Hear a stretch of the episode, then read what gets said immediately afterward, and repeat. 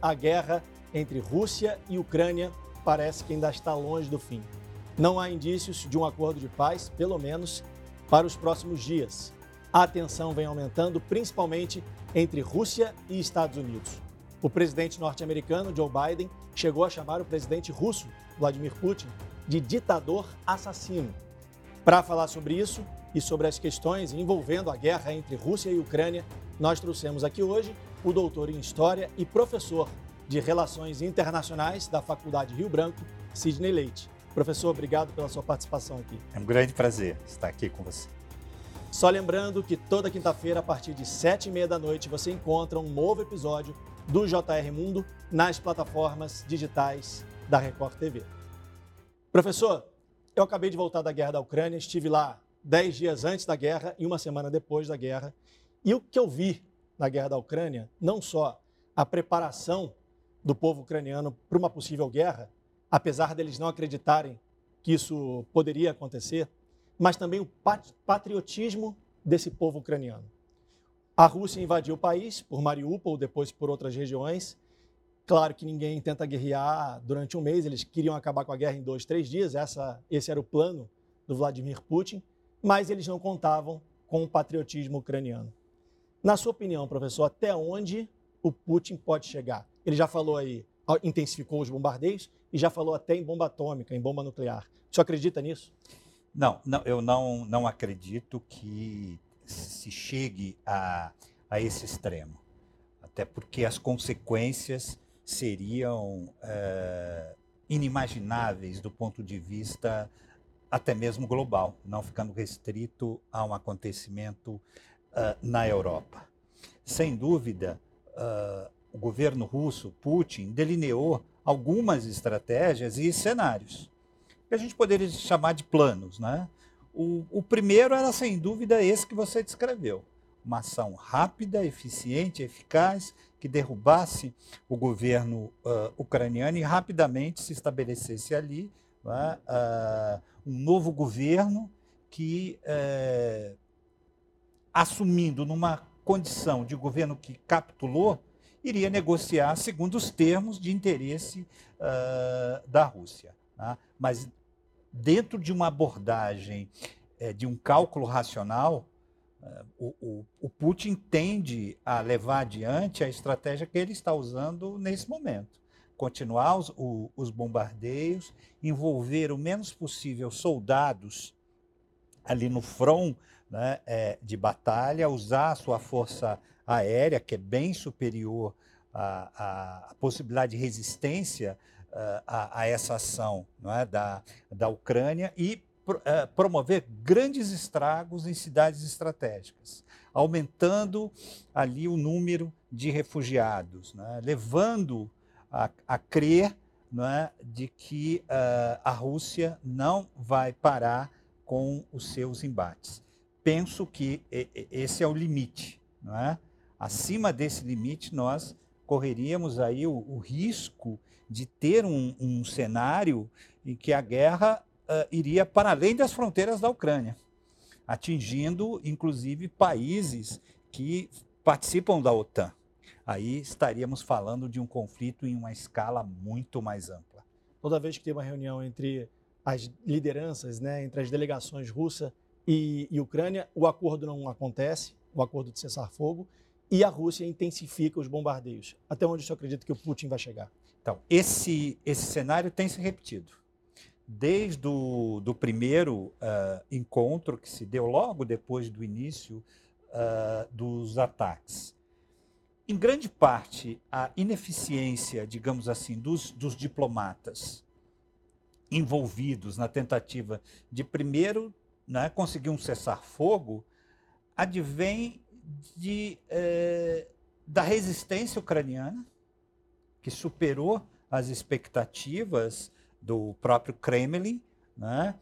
Uh, do Zelensky, ao mesmo tempo que ele assinala assim, vamos negociar, vamos à mesa de negociação, por um outro lado, ele não altera o seu discurso para o Ocidente, de, de continuar conquistando a, a simpatia, o apoio uh, do, do Ocidente. É?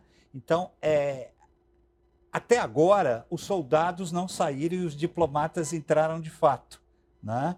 É, e isso explica uh, essa, esse déjà vu, essa repetição de reuniões que não têm resultados é, efetivos. O Putin vai continuar jogando para enfraquecer é, militarmente, materialmente, é, destruir a economia uh, ucraniana, destruir as cidades ucranianas para que ele possa negociar em termos que lhe sejam, lhe sejam favoráveis. Uma estratégia que, de alguma forma, ele já usou em outras ocasiões, deu certo, porém, agora a Ucrânia continua com apoio praticamente incondicional, dentro dos limites, né, que pode ser dado pelos Estados Unidos, pela OTAN e pela própria União Europeia. Como é que o senhor acha que o, a imagem do Putin, como é que o Putin sai dessa guerra? Porque é, me parece que o Zelensky tem ganhado força, a imagem dele tem ganhado força porque ele trabalha com comunicação, ele entende de comunicação e ele sabe usar isso nesses, nessas divulgações. E o Putin?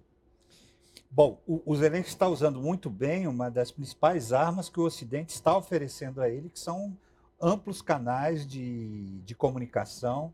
Ele se apresenta como vítima, que de fato é. Quer dizer, não é um, um, um, um papel uh, que não tenha um lastro uh, na realidade. E se aproveita também das suas habilidades e competências de comunicação. Né? De outro lado, a posição do Putin é, é muito mais delicada, porque ele representa um agressor. Isso é um, um fato, não é? Um Estado uh, militarmente poderoso que passa por cima de todo o direito internacional, invade é, é, o outro é, Estado, destrói, joga na lata do lixo a ideia de soberania, de direito de independência não é, das nações. Então, o Putin já, já perdeu essa guerra da, da comunicação. Então, se ele já perdeu essa, essa guerra da comunicação, ele já está, teoricamente, com a imagem enfraquecida mundialmente. Seria isso? Ele, ele sai enfraquecido e a Rússia também sai. Né? Porque o Ocidente está usando a estratégia de isolar a Rússia. É claro que há um risco em deixar a Rússia muito isolada, pressionada, e isso é sempre um risco. Um dos riscos é que a, a, Rússia caia definitivamente sob a área de influência da China. Né? Perca, uh, uh, uh, portanto, aí esses canais de comunicação com o Ocidente então, há, há até, é, por exemplo, Macron, ele continua se comunicando diretamente com o Putin. Talvez seja aquele que entendeu né, que tem que marcar posição, mas, por outro lado, isolar completamente o inimigo é, é, um risco que principalmente a Europa vai pagar, não tanto os Estados Unidos, né, por conta uh, da, das fortes relações comerciais. Então nós temos aí um conflito muito importante, né, para a Europa em especial, que são esses valores de defesa do direito, da liberdade, não, é? não aceitar a agressão à soberania de um outro Estado, mas, por outro lado, você tem os interesses europeus. É? Boa parte do, do petróleo, do gás, da energia, de um modo geral, consumido é, pela Europa, vem, vem da Rússia e passa pela Ucrânia. Então, para a Europa, essa situação de isolar o Putin, de isolar a, a, a Rússia, é, precisa ser vista com, com muito cuidado. Então, é necessário estabelecer canais de comunicação. O Putin nunca foi muito habilidoso nesse viés diplomático. Nesse momento, faz muita falta uma estadista chamada Angela Merkel, que era uma das poucas que conseguia uh, um canal de diálogo bem eficiente com Putin, até porque ela falava russo.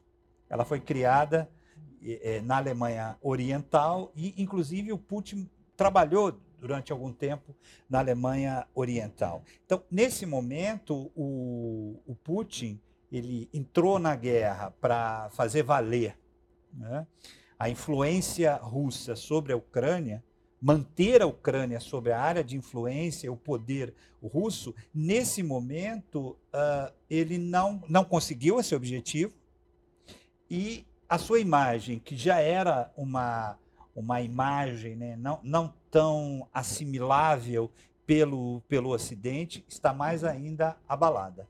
Foi interessante eu falar da China, eu queria voltar um pouquinho nessa questão da China, porque na reunião entre o Putin e o Xi Jinping, o presidente chinês, a China deixou claro que apoiaria a Rússia é, incondicionalmente. Só que depois ela mudou essa posição, se colocou numa, numa posição de observação, muito mais tranquila, né? Não apoiando diretamente a guerra e as mortes que estão acontecendo na Ucrânia. Como é que o senhor avalia essa posição da China nesse momento atual? Olha, a gente que estuda política externa é, tem mais ou menos esse cenário definido né, é, em relação a conflitos e a China. Né? A China não se interessa por, por guerras. Né? O objetivo da política externa chinesa é manter aberto todos os canais comerciais, os, os canais de interesse de ampliação da economia chinesa sobre uh, o planeta. Porque essa é a forma que a China encontrou para encontrou expandir o seu poder, né? que, é, que, é, o poder econômico e também o, o, que a gente chama de um soft power, né? uma influência, exercer uma influência através de empréstimos, através de uh, uh, construção de é, é, é, obras, é? ela tem um grande projeto chamado Rota da Seda, que é investir em outros países na área de infraestrutura. Então, positivamente, a China, que, que, se preocupa muito com a segurança, isso não significa que ela não vai se preocupar com a segurança, ela não é uma patrocinadora de guerras. Nunca foi, uh, desde que essa linha política, no final dos anos 70, se tornou hegemônica uh, na China. Agora, ela sem dúvida pretende se aproveitar também desse isolamento. Eu, eu, eu preciso bater muito nessa tecla que me, me parece algo importante para o que vai acontecer depois da guerra, né? que vai ser a posição da Rússia. Né? Então, a, a, a China ela tem ganhos de uma Rússia mais alinhada aos seus, aos seus interesses e aos seus objetivos. É, ela, ela, ela fica mais fortalecida diante de uma OTAN que também deve sair, já está uh, fortalecida. Então, é o alto jogo de poder das, das potências e a China está jogando exatamente como se fosse um jogo de xadrez. Ela busca preservar né, os seus interesses de natureza comercial, de natureza econômica e, ao mesmo tempo, aumentar a sua influência na Ásia, notoriamente sobre a, o trecho da Rússia né, que está na, na Ásia. Queria fazer mais uma pergunta para o senhor, antes da gente ir para o intervalo. O senhor citou a Angela Merkel, a ex-premier alemã, que foi criada na Alemanha Oriental, falava russo, sabia lidar com Putin. Assim acontecia também com Trump, o ex-presidente americano. Com a chegada de Joe Biden, essa relação entre Estados Unidos e Putin meio que criou um ruído ali no meio por conta da, da questão política que o Biden é, segue né, completamente diferente do Putin e, e também do Trump. O Biden chegou a chamar o Putin de ditador assassino. Isso estremeceu ainda mais essa relação. O senhor acredita que isso pode levar essa guerra entre Rússia e Ucrânia a uma terceira guerra mundial? Você a, aborda um, um tópico fundamental quando o Biden né, se mostra tão envolvido no conflito, né, radicalizando o seu discurso, ele tem um discurso sempre moderado, né, e isso ajudou muito a, a que ele fosse eleito presidente dos Estados Unidos, essa, essa moderação, que a gente não encontra quando ele se refere à Rússia, especialmente ao, ao Putin. Esse é um outro jogo muito importante, que é o jogo da, dos Estados Unidos sob Biden é, buscar ou reconquistar a liderança do sistema internacional. Algo que pouco interessava ao Trump. Né? O Trump foi muito mais um isolacionista. Então, a, a, a guerra aparece para o Biden como uma janela de oportunidades. Né? Uma delas é um pouco desviar os seus problemas internos aumento da inflação, né? o desemprego ainda uh, com índices preocupantes, eh, desviar um pouco esse foco e jogar uh, o foco para a política internacional. E ele se apresentando como um líder capaz de retomar um papel de liderança que os Estados Unidos tiveram no passado e não têm agora. Todas as sinalizações objetivas, com base na realidade, não indicam algo parecido com a Primeira e a Segunda Guerra Mundial Quer dizer, não, não há uma tendência de uma escala crescente que nos leve a uma terceira guerra mundial. E cito como exemplo a questão do espaço aéreo. Um pedido né, do Zelensky que mantivesse ali uma área é, neutra, uma área segura né, para o espaço aéreo, o que é fundamental para a Ucrânia, porque a principal força da Rússia é exatamente a sua força aérea. Foi assim que, ela, que a Rússia acabou com o Estado Islâmico, por exemplo, na, na, na Síria. Né? E tanto a OTAN quanto o, o Biden disseram que não, porque aí sim teríamos um risco muito grande. Se é declarada uma zona neutra né, de espaço aéreo e a qualquer acidente ali, e um avião russo é alvejado por um avião da OTAN, teríamos um conflito direto entre a Rússia e a OTAN. Seria mais do que cheiro de pólvora no ar. Né? Teríamos sim uma marcha veloz em direção a um conflito generalizado. E todo mundo tem medo disso. A gente vai fazer uma pausa agora, professor, para o intervalo, mas eu quero voltar no próximo bloco a falar sobre esse assunto. O JR Mundo traz hoje aqui o doutor em História e professor de Relações Internacionais, Sidney Leite. A gente vai para o intervalo e volta já já com o assunto guerra entre Rússia e Ucrânia. Não sai daí.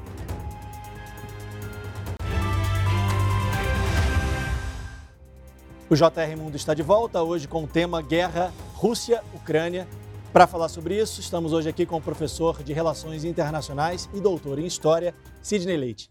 Professor, a gente terminou o bloco anterior falando sobre a possibilidade de uma terceira guerra mundial. O senhor não acredita nisso, mas o Putin já colocou os mísseis nucleares aí apostos. Disse que não usaria, mas também disse que não invadiria a Ucrânia antes da guerra começar. Dá para acreditar no presidente russo?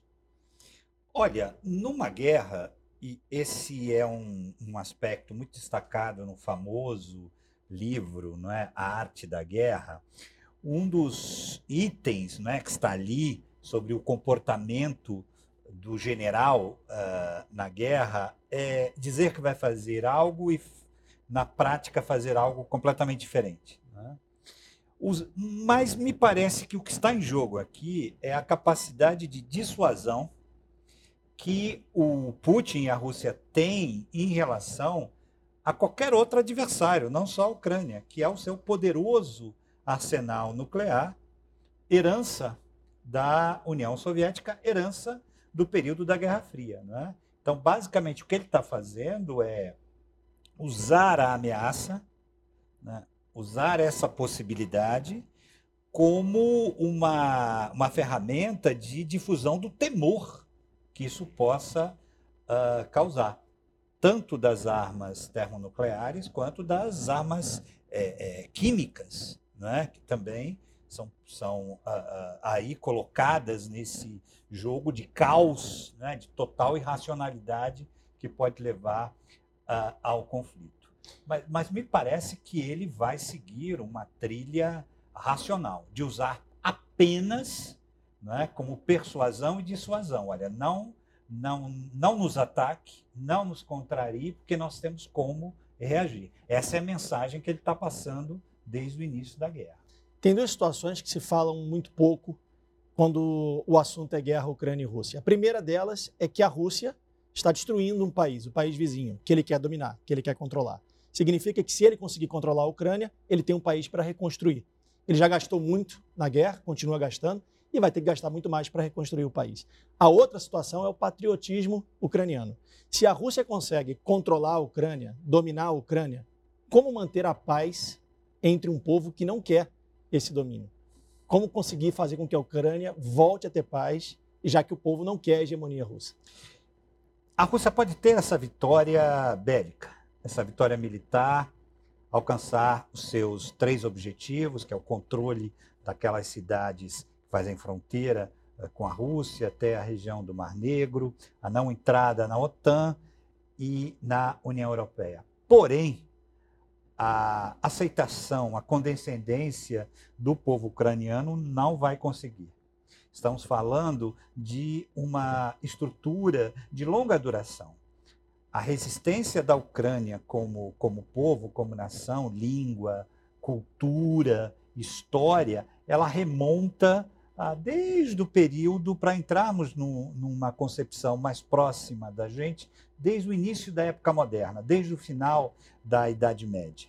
E essa luta se deu primeiro enfrentando o Império Russo, o poderoso Império Russo, e depois da própria União, União Soviética. Ali no território ucraniano tivemos conflitos importantes, até mesmo para a vitória dos bolchevistas sobre o chamado Exército Branco, que enfrentava o Exército Vermelho na região uh, da Ucrânia. E a resistência ucraniana, mesmo ali naquele momento, 1917, 1918, continuou, inclusive com a proclamação da independência, que depois foi revogada com a ação da União Soviética. Então, essa conquista, digamos, da, do, do imaginário da sociedade ucraniana, é? de que ela seria uh, uma espécie de uma pequena Rússia, deve, deveria ser subserviente à Rússia, isso jamais não é, será aceito pelo nacionalismo ucraniano. Isso tem a ver com a história